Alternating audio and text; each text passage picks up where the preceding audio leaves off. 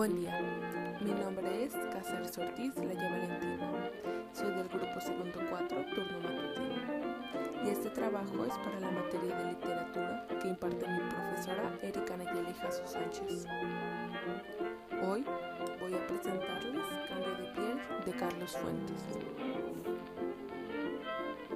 Hoy, al entrar, solo vieron estrechas y sucias y casas cimentadas de un piso, idénticas entre sí, pintadas de amarillo y azul, con los portones de madera estillada. Sí, sí, ya sé, hay una que otra casa elegante, con ventanas que dan a la calle, con esos detalles que tanto les gustan a los mexicanos.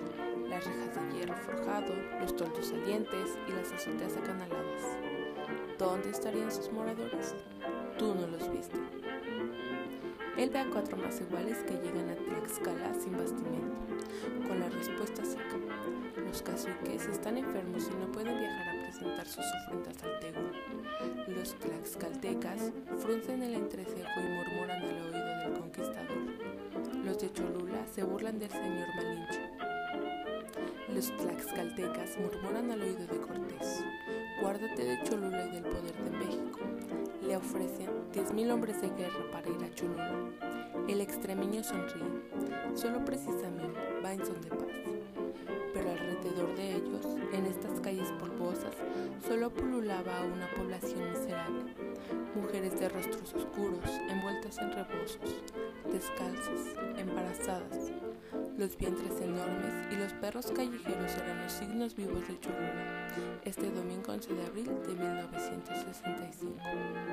Los perros sueltos que corrían en bandas, sin raza, escuálidos, amarillos, negros, desorientados, hambrientos, babiantes, que corrían por todas las calles, rascándose, sin rumbo, hurgando en las acequias que después de todo ni desperdicios tenían estos perros con los ojos que pertenecían a otros animales, estos perros de mirada oblicua, mirada roja y amarilla, ojos irritados y enfermos, estos perros que renqueaban penosamente con una pata doblada y a veces con la pata amputada.